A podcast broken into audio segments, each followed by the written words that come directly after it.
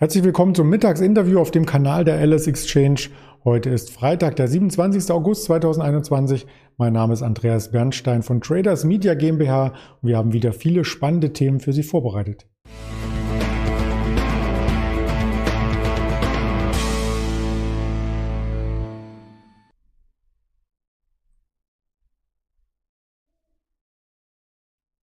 Die Volatilität im DAX hat ein wenig zugenommen gestern am Donnerstag. Wir vergleichen den Markt mit den US-Indizes und wir möchten, nachdem wir uns da auch die Rahmendaten wirtschaftlicher Natur angeschaut haben, noch einmal speziell auf die Salesforce-Zahlen eingehen. Das Ganze möchte ich nicht alleine erörtern, sondern habe als Gesprächspartner heute den Schara hier zu Gast, den ich recht herzlich begrüße. Hallo Schara. Hallo Andreas.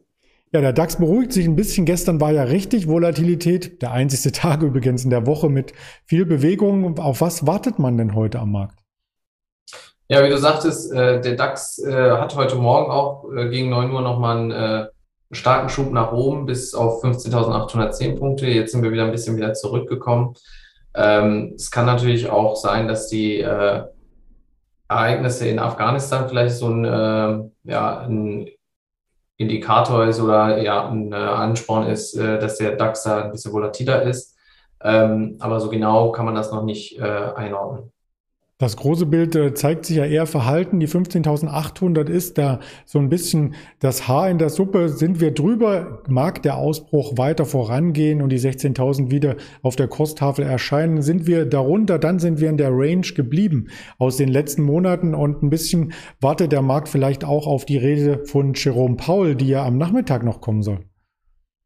Genau, also wie wir das oft halt auch sehen, wenn die Fed äh, eine Sitzung hat, ähm, dann äh, reagiert der DAX auch darauf, genauso wie die ganzen amerikanischen Indizes. Und äh, heute Nachmittag sollte dann die äh, Sitzung sein. Es wird dann klar werden, ob diese lockere Geldpolitik noch eingehalten wird oder ähm, ob man da vielleicht irgendwelche Maßnahmen einführt. Und äh, das könnte die Richtung, also die Richtung des Marktes sogar vorgeben. Ja, die amerikanischen Märkte, die sind auch ein bisschen verhalten gewesen gestern. Wir vergleichen mal direkt den DAX mit dem Dow Jones. Der Dow Jones zeigt nämlich ebenfalls in jüngster Zeit kein neues Rekordhoch mehr im Tageschart. Und da kann man ähm, die Analogie zum DAX quasi spinnen. Die laufen ja fast parallel. Genau, weil auch ähm, viele Value-Werte in diesem äh, Index sind, kann es sein, dass, ähm, dass es daran liegt, dass er da oder nicht wirklich zu einem Allzeithoch ausgebrochen ist diese Woche. Wir haben aber im S&P gesehen und auch im Nasdaq 100, wo halt viele Tech-Werte sind, dass äh, die zu einem Allzeithoch äh, ausgebrochen sind und ähm, jetzt ein Stück wieder zurückkommen äh, zum Ende der Woche. Ja, du hast den Nasdaq gerade erwähnt, den wollen wir uns natürlich auch anschauen. Der hatte sechs Tage in Folge grüne Vorzeichen, jetzt eine kleine Konsolidierung, aber immer noch von der Performance her in diesem Jahr ähm, über 30 Prozent. Also das sieht insgesamt sehr, sehr bullisch aus. Genau, ähm, es, wir hatten ja auch viele Wirtschaftszahlen diese Woche. Ähm, auch äh Deutschland und äh, Amerika haben halt auch ähm, ihre BIP-Zahlen rausgebracht und ähm, die waren einen Ticken besser als erwartet, aber so wirklich Impulse war das, äh, war das kein Impuls für den Markt. Und ähm, in Amerika hatten wir auch wieder äh, Arbeitslosenzahlen, die einen Ticken schlechter waren als die Erwartung. Äh, aber auch hier hat das nicht so wirklich den Markt äh, stark bewegt, würde ich sagen. Bei den BIP-Zahlen muss ich nochmal nachbohren. Also die waren ja nicht nur ähm, gut, sondern es gibt ja auch immer diese Implikationen für die nächsten Jahre. Und wenn man sich die anschaut, da habe ich eine Statistik mitgebracht von Statista. Bis zum Jahr 2026 geht's ja weiterhin ähm, in einem, einem starken Trend aufwärts. Genau, der, die, die, der Blick in die Zukunft äh, scheint äh, auch hier relativ gut zu sein, wie du schon sagtest. Und ähm, das könnte auch eine Indikation dafür sein, dass es äh, mit der Bull Rally weitergeht erstmal. Das äh, wollen Anleger zumindest hoffen und bei einzelnen Werten sieht man auch, dass so ein Aufwärtstrend immer schnell wieder aufgenommen wird, wenn denn die Ergebnisse stimmen. Und Ergebnisse gab es in dieser Woche vom großen SAP-Konkurrenten Salesforce. Die haben wir auch noch einmal hier mitgebracht und der Herr Koch, Markus Koch, hat in seinem Stream auf Handelsblatt Live sogar verkündet, dass Salesforce das Wachstum im ganzen Tech-Sektor vorantreibt. Wie hat er denn das gemeint? Ähm, ja, also ich glaube, dass das eher so ein bisschen auf den Umsatz von Salesforce bezogen war. Also die, wenn man sich mal die Umsatzsteigerung von äh, Salesforce sich anguckt, Ähm, es ist eine extreme Entwicklung und ähm, das Unternehmen wächst immer weiter und die Umsätze steigern jedes Quartal. Ähm, dieses Quartal hat äh, Salesforce geschafft, den Umsatz um 23 Prozent wieder zu steigern und äh, lag damit extrem weit über der Erwartung der meisten Analysten. Und ähm, genau, es liegt halt auch viel daran, dass äh, die meisten äh, Umsatz oder, oder der meiste Umsatz halt von wiederkehrenden, äh, ich sag mal, Umsatzströmen äh, besteht, ähm, weil halt diese Programme, die äh, Salesforce anbietet, also das sind ja äh, Geschäftsanwendungen, die die meisten Unternehmen dann halt für Kundendaten ähm, Management oder Vertriebsdatenmanagement nutzen. Ähm, diese Programme sind, ähm, ja, werden nicht von den Unternehmen gekauft, sie werden quasi nur gemietet.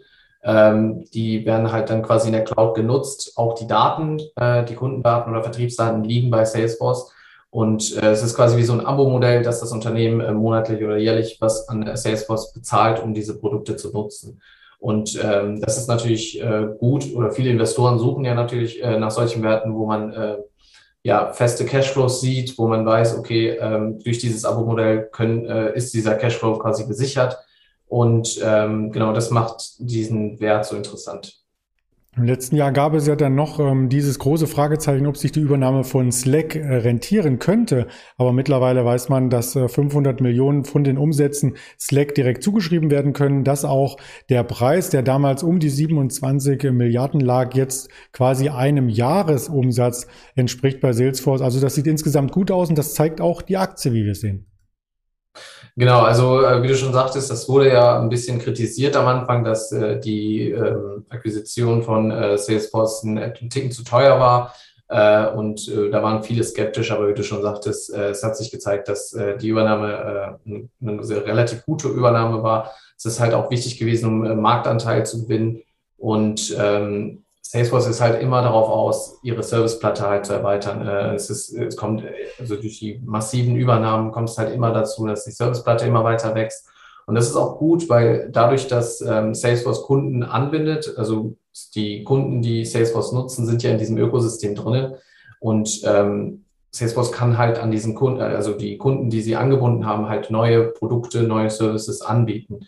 Und ähm, so gelangt der Kunde immer weiter ins Ökosystem und äh, ich sag mal, der, der, Wechsel zu einem anderen Ökosystem könnte dann teuer sein. Also das müsste ja dann, äh, die Kundendaten müssten ja dann rüber mitgenommen werden und sowas ist halt sehr teuer und ähm, Salesforce zieht halt darauf ab, äh, viele Produkte, viele Services anzubieten, um den Kunden halt anzubieten und das sieht man halt auch im Umsatzwachstum, dass man da äh, relativ erfolgreich ist. Ja, und das spiegelt sich dann auch im Aktienkurs wieder. Aktuell noch drei Prozent unter dem Allzeithoch, also sehr, sehr gut aus der Konsolidierung herausgekommen. Und wir werfen gern noch einen Blick, was sich heute noch ereignen kann am Markt. Du hast schon angedeutet, heute Nachmittag noch die Rede von Jerome Powell im Rahmen des Jackson Hole Symposiums gegen 16 Uhr. Parallel dazu der Reuters Uni Michigan Verbrauchervertrauenindex und 14.30 noch die persönlichen Einkommen und die Privatausgaben der Amerikaner. Das Ganze gibt's dann auch über die sozialen sozialen Kanäle geteilt im Nachgang an diese Sendung bei YouTube, Twitter, Instagram, Facebook als Hörvariante Spotify, Deezer und Apple Podcast und morgen natürlich auch ein Wochenendvideo mit dem Fight. Freue ich mich auch schon sehr drauf. Ganz lieben Dank erst einmal an dich, Schara, und schon mal vorab ein schönes Wochenende. Danke dir, dir auch, Andreas. Danke, ciao.